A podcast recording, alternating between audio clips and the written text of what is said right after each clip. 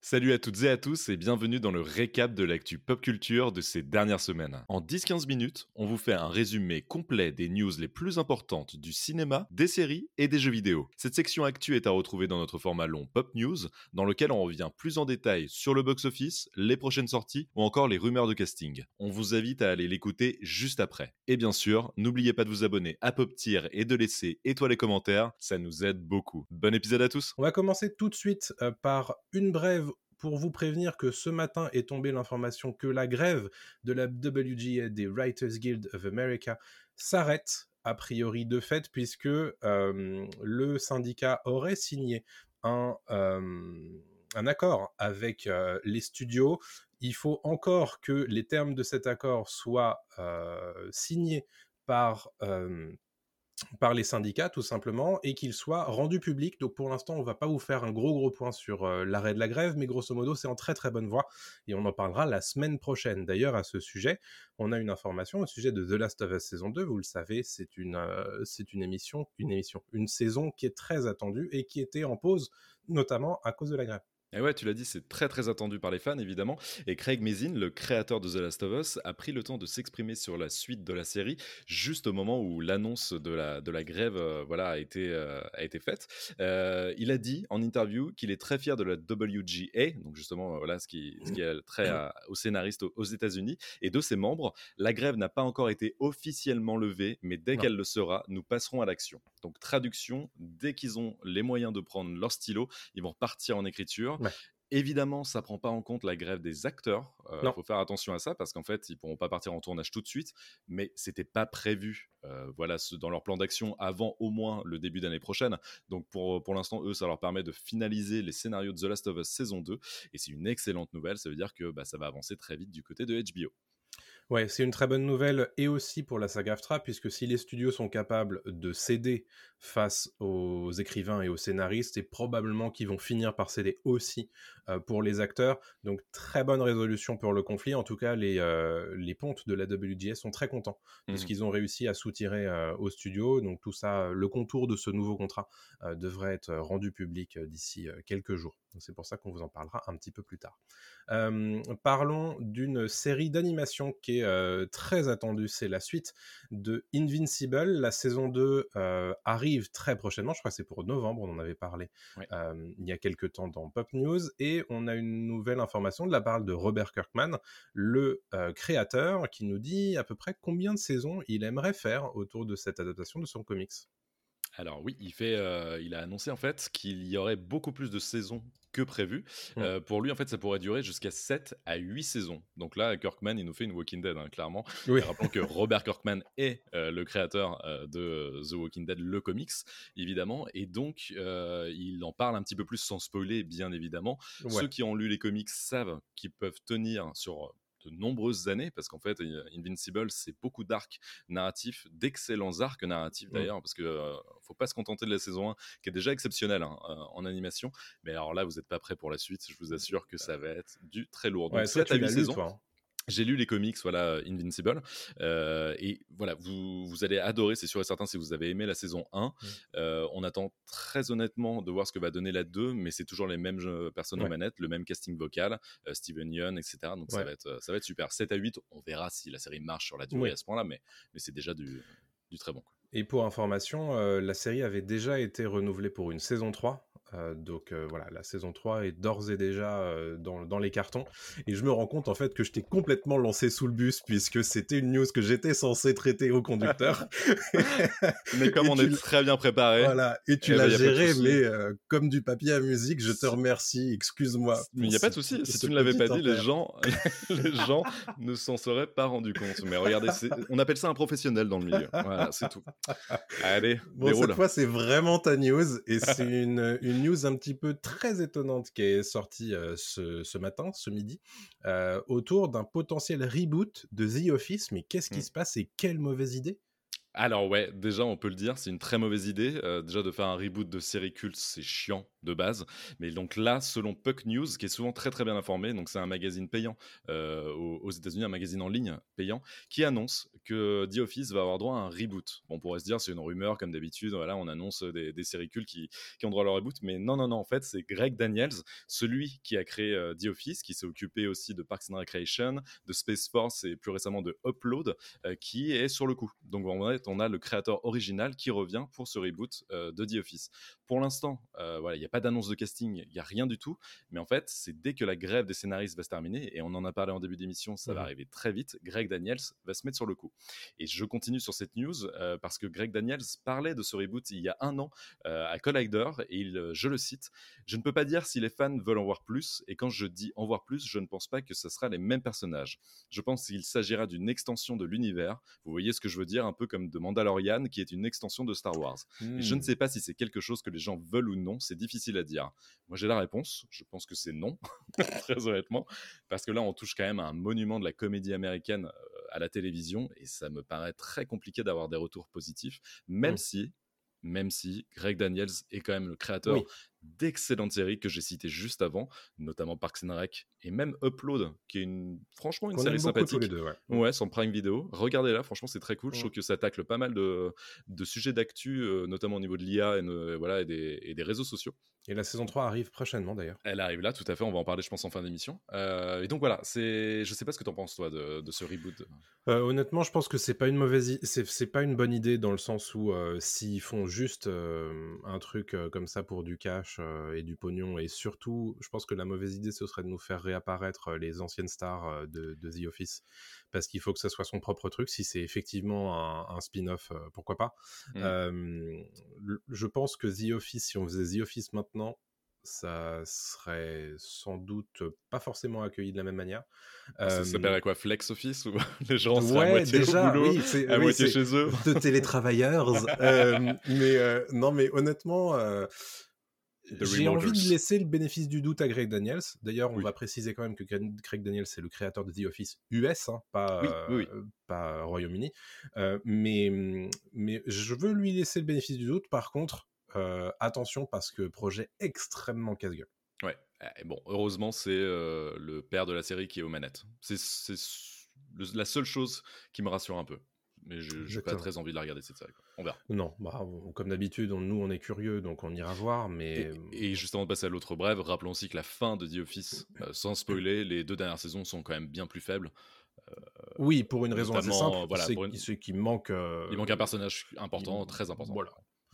Même si, j'avoue, j'ai lâché ma petite larme sur la dernière saison. Mais euh, oui, oui, parce qu'on est attaché au personnage depuis euh, voilà un bout de temps, mais bon, tu vois, c'est le, niveau global est moins bon. Exactement. Euh, autre bref d'ailleurs, personnage, est-ce qu'on y est à plus attaché? Je ne sais pas, mais en tout cas, on a une petite information qui nous vient de Forbes, hein, vous savez, le magazine économique américain, qui nous donne des informations assez sensibles au sujet du budget de production de The Marvels, le prochain film du MCU, et donc suite de Captain Marvel et de Ms. Marvel et de WandaVision. ça fait beaucoup. ça commence à faire beaucoup, effectivement, hein, quand, tu, quand tu fais l'état des lieux. Mais en l'occurrence, The Marvels, qui a a priori un budget total de 270 millions de dollars. En réalité, c'est un petit peu moins que ça, puisque le film a bénéficié d'un crédit d'impôt au Royaume-Uni. Vous savez que c'est pour ça qu'il y a autant de, de, de productions qui se font là-bas, puisqu'ils ont bénéficié de 55 millions de crédits d'impôt sur place. Qu'en réalité, le budget total de The Marvels, c'est à peu près 220 euh, millions de dollars. C'est énorme euh, mmh. pour, euh, pour un projet comme celui-ci. C'est de l'ordre des autres budgets du, du, MCU, tout simplement. Et est-ce que c'est un film qui va récupérer ces deniers, puisque bon, si tu fais un petit peu le ratio, ils doivent a priori atteindre 250 millions, 450 millions de dollars pour rentrer dans leurs frais au box-office mondial puisqu'on part du principe qu'il euh, y a la moitié du, du prix d'un billet qui euh, va dans la poche du cinéma, et mmh le reste, c'est grosso modo pour le distributeur. Donc il faudrait vraiment qu'il dépasse un petit peu, enfin un, certain palier que le MCU n'a plus vraiment touché depuis un moment. Alors, il y a Gardien 3, évidemment, mais moi, je pense surtout à l'échec Ant-Man 3, qui a été un peu compliqué cette année. Donc, est-ce que The Marvels est, prévu plutôt à l'avenir de Gardien 3 ou plutôt à l'avenir d'Ant-Man 3 C'est la question qu'on peut se poser à deux mois de, à un mois et demi de la diffusion. Je pense que c'est plus côté Ant-Man 3, parce que déjà Captain Marvel avait pas été super bien reçu. Euh, avait fait quand même son milliard. Hein. Bien sûr, mais côté critique, tu vois, euh, derrière, il n'y a pas eu euh, une demande du public pour avoir une suite. Donc euh, voilà, là en plus on amène deux autres personnages qu'on n'a pas forcément vus euh, si on n'a pas regardé les séries. Euh, et puis tu l'as rappelé aussi, le MCU, ça fait un bout de temps qu'il n'a pas réussi à, ramener les, gens en salle comme à l'époque d'Endgame ou de Infinity War, parce qu'ils ont un peu perdu leur superbe aussi. Donc mmh on verra. Tout à fait. Donc The Marvels, je crois que ça sort début novembre, un truc comme ça, de mémoire.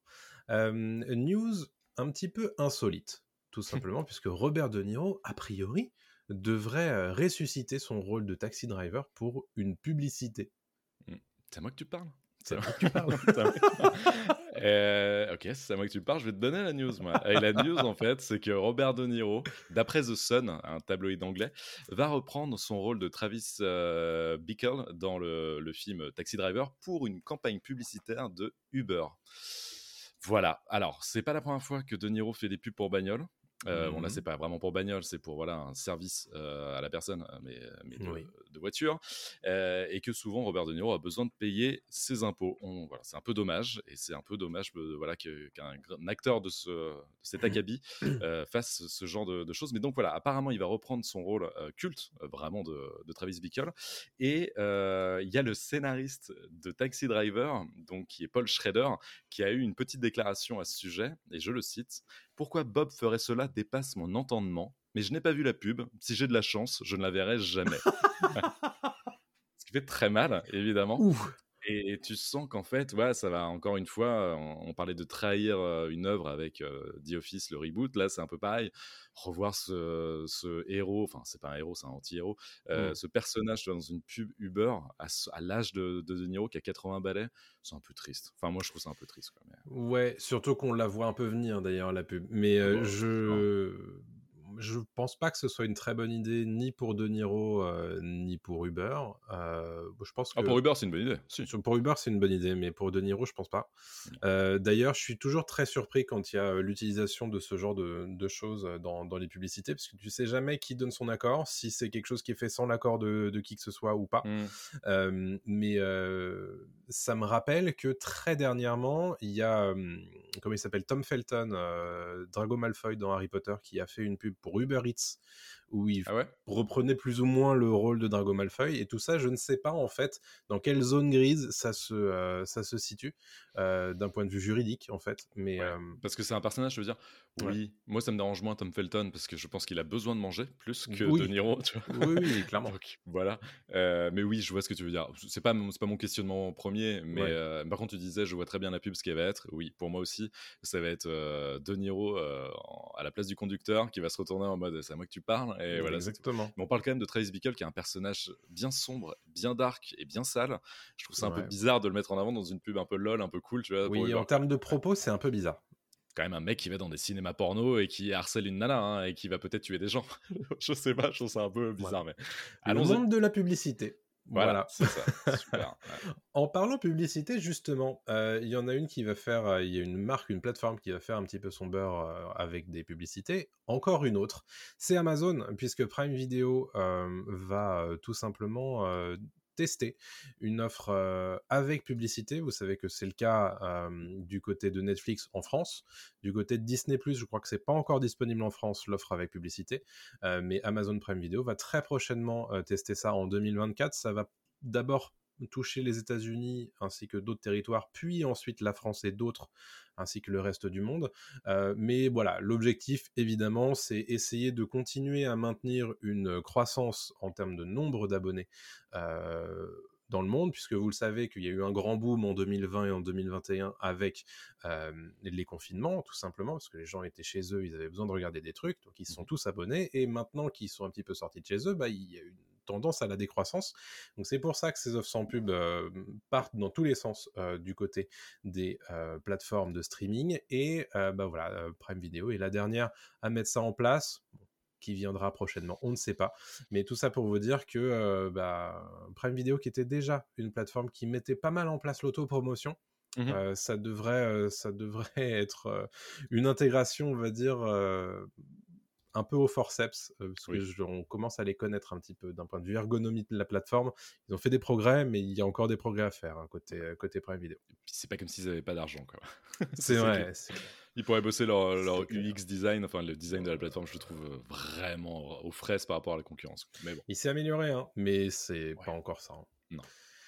Ok, des euh, fuites très importantes du côté de Microsoft euh, d'un point de vue jeu vidéo autour de la marque Xbox. Ouais, alors je vais essayer de le faire le plus simple possible. En fait, euh, c'est dans le cadre du procès entre Xbox et la FTC qui concerne la validation du rachat d'Activision Blizzard. Donc c'est eux qui possèdent les licences Call of Duty, qui possèdent Diablo, mmh Overwatch, etc. Et donc dans le cadre de ce procès, des documents confidentiels ont été divulgués qui ont révélé les projets et les ambitions de Microsoft et, Microsoft et notamment de Xbox.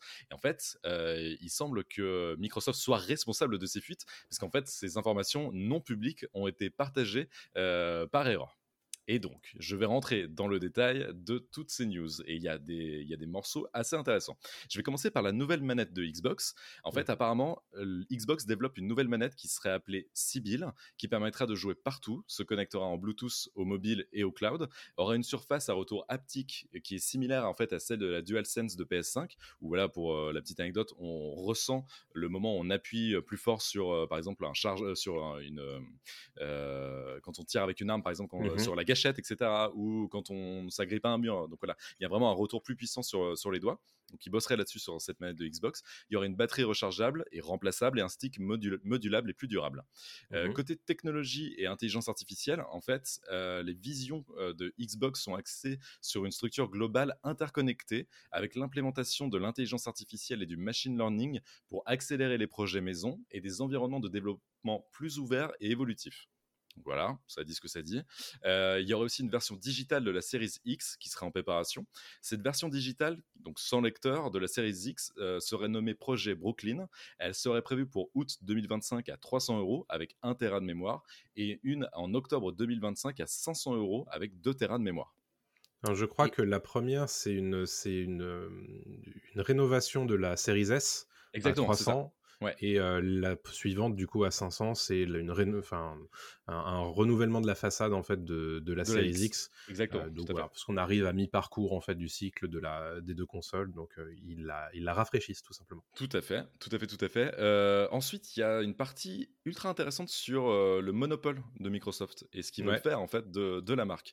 Et on apprend grâce à ces fuites que Microsoft envisage d'acquérir, alors non seulement des éditeurs évidemment, voilà comme Bethesda ou, ou d'autres, mais aussi des constructeurs et des mmh distributeurs comme Nintendo. Voilà, c'est quand même assez surprenant. Ils auraient dans le projet d'acquérir Nintendo, Zenimax, Warner Bros Interactive, donc eux qui sont responsables voilà, de Harry Potter, le dernier jeu qui est, sorti, euh, Hogwarts Legacy, et aussi de Valve. Donc Valve qui est quand même le responsable de Steam, qui possède Steam. Valve, c'est Half-Life, c'est tout ça évidemment, c'est Portal et tout. Donc voilà, ils ont les yeux peut-être pas plus gros que le ventre, mais en tout cas ils sont très fins, ils ont beaucoup d'appétit. Est-ce que ces fuites, voilà, sont juste des peut-être des échanges de mails. C'est possible. Ils, envisagent peut-être voilà. Mais en tout cas, c'est intéressant de voir que ça a été couché sur le papier et c'est des vrais, c'est des vrais documents qui, qui sont sortis là-dessus. Et je vais terminer sur Bethesda. J'en parlais juste avant. Bethesda, donc ils viennent de sortir un dernier jeu, voilà, récemment Starfield mmh et aussi Fallout, etc. Mmh donc Bethesda qui est un gros gros éditeur pour pour Xbox. Il y a des jeux non annoncés par Bethesda qui a été acquis, je le rappelle, par Microsoft il y a quelques années, qui ont été révélés. Donc il y aurait un nouveau Doom qui sortirait, Dishonored 3, et une suite à Ghostwire Tokyo qui a été euh, mis sur le Game Pass il n'y a, pas, a pas si longtemps que ça. Et apparemment, je termine là-dessus, The Elder Scrolls 6, euh, qui a été annoncé il y a des années et des années, euh, pourrait être exclusif à l'écosystème Microsoft, et donc cela exclurait la PS5. Mmh. Donc on aurait quand même mmh. l'un des plus gros jeux de ces prochaines années exclusivement sur, sur Xbox. Ok, et oh, ça fait beaucoup d'informations tout ça. Je suis désolé, ouais, c'est assez. Ouais. évidemment, tout ça, ce sont des fuites de d'échanges de mails qui ont été faits il y a plusieurs mois, voire années. Mmh Évidemment, tout ça, peut-être que ça a changé hein, entre temps, mais c'est vrai que ces fuites sont intéressantes puisque ça nous donne des informations, on va dire, très intéressantes sur potentiellement la suite pour la marque Xbox, notamment bah, ces deux nouvelles consoles qui sont pas vraiment très très surprenantes et aussi potentiellement des plans pour 2028 pour une nouvelle génération de Xbox. Mmh donc voilà, donc vraisemblablement, si vous voulez acheter des Xbox Series X ou S, euh, bah, c'est plutôt a priori la semaine, la, semaine prochaine, l'année prochaine, 2024-2025, euh, euh, si vous voulez la, la, version rafraîchie, ou alors si vous voulez attendre 2028 pour la nouvelle nouvelle génération, bah, voilà, il va falloir prendre son mal en patience. Exactement. Très bien, merci pour ce petit point là-dessus. On va parler à nouveau d'Amazon Prime Video avec un chiffre très important, c'est 37%. 37%, ça veut dire quoi? C'est le nombre des téléspectateurs américains abonnés à Amazon Prime Video qui sont allés jusqu'au bout de la série Le Seigneur des Anneaux, les Anneaux de pouvoir. C'est très très peu. On s'attend habituellement à ce que euh, son soit autour des 50%, et encore 50%, c'est pas encore mirobolant pour ce genre de série. On rappelle quand même que Le Seigneur des Anneaux, les Anneaux de pouvoir, c'est la série a priori la plus chère de l'histoire on parle d'un milliard de dollars dépensés euh, en sécurisation des droits et en production euh, pour, euh, pour la série.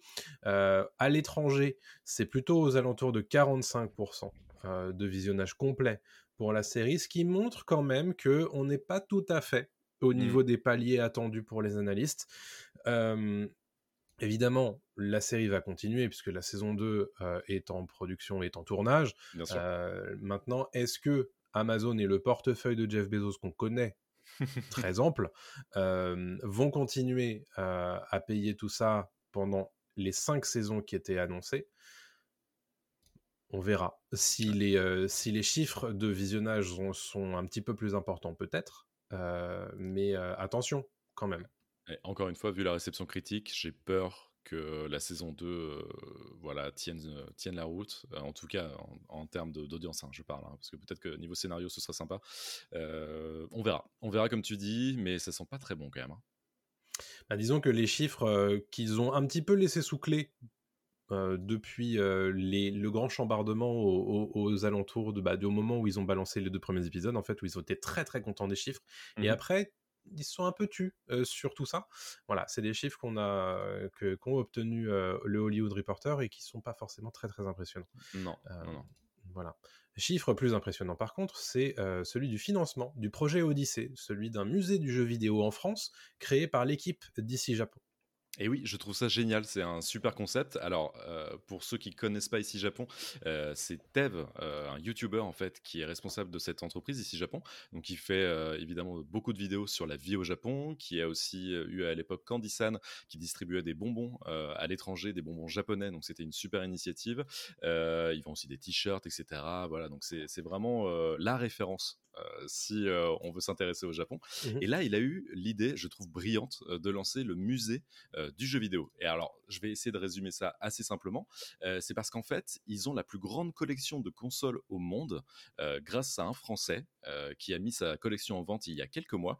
Et Tev, d'ici Japon, et son équipe se sont dit, mais attends, ce serait trop dommage de pas en profiter et de pas justement créer une plus grande exposition, ou en tout mmh. cas, voilà, jusqu'au musée, en fait, pour faire partager cette passion aux, gens de, aux gens du monde entier, et notamment de la France. il explique qu'ils ont rassemblé autour de projets des nombreuses personnalités du jeu vidéo, des créateurs de contenu, des éditeurs, des marques. Ils ont le soutien d'une communauté, évidemment. Euh, ils ont un lieu très bien placé, donc c'est à Bussy-Saint-Georges, et une mmh surface de 3500 mètres carrés pour euh, ce musée du jeu vidéo. Et évidemment, il faut de l'argent pour lancer un tel projet. et donc, ils ont lancé un Kickstarter, et Kickstarter qui en un est Kiss déjà... Kiss Bang Bang, pour Pardon, un Kiss Kiss Bang Bang, tout à fait, qui en est déjà à plus de 700 000 euros. Euh, au moment où on enregistre l'émission, 700 000 euros, c'est énorme. ils visent évidemment le million pour avoir voilà toute l'attitude pour créer ce qu'ils veulent. Euh, ici, ils arrivent au million. Euh, l'une euh, des, annonces, c'est qu'ils vont aussi mettre en place un espace, un village japonais à mmh. côté du musée pour que les gens aussi profitent de tout ce qui est nourriture japonaise, etc. Sûrement des, petites expositions temporaires, des spectacles, etc. Donc, je trouve ça génial. C'est un super, super concept. On imagine qu'ils arriveront facilement, en tout cas, ils y arriveront au million, à voir s'ils dépassent ça, mais ça sera l'une des plus grosses récoltes sur Kiss Kiss Bank Ouais, ils ont fait tomber le site en fait au moment du lancement du projet et en deux jours ils avaient déjà récolté 500 000 euros. donc voilà, ils sont déjà à 734 000 au moment où on enregistre cette vidéo, cette vidéo et ce podcast. donc voilà, bah, bon vent à ce, ce projet qui a priori devrait voir le jour en 2026 puisque tout ça, ça prend beaucoup beaucoup de temps, Tout à fait. bien entendu. Donc voilà, on voulait vous en parler. Et voilà, c'est fini pour le récap. Pour ne rien rater des dernières actus pop culture, il vous suffit simplement de nous suivre sur les réseaux sociaux. On est sur TikTok, Twitter, Instagram, Facebook et on est aussi présent sur YouTube et Dailymotion. On vous dit à très bientôt. Salut tout le monde.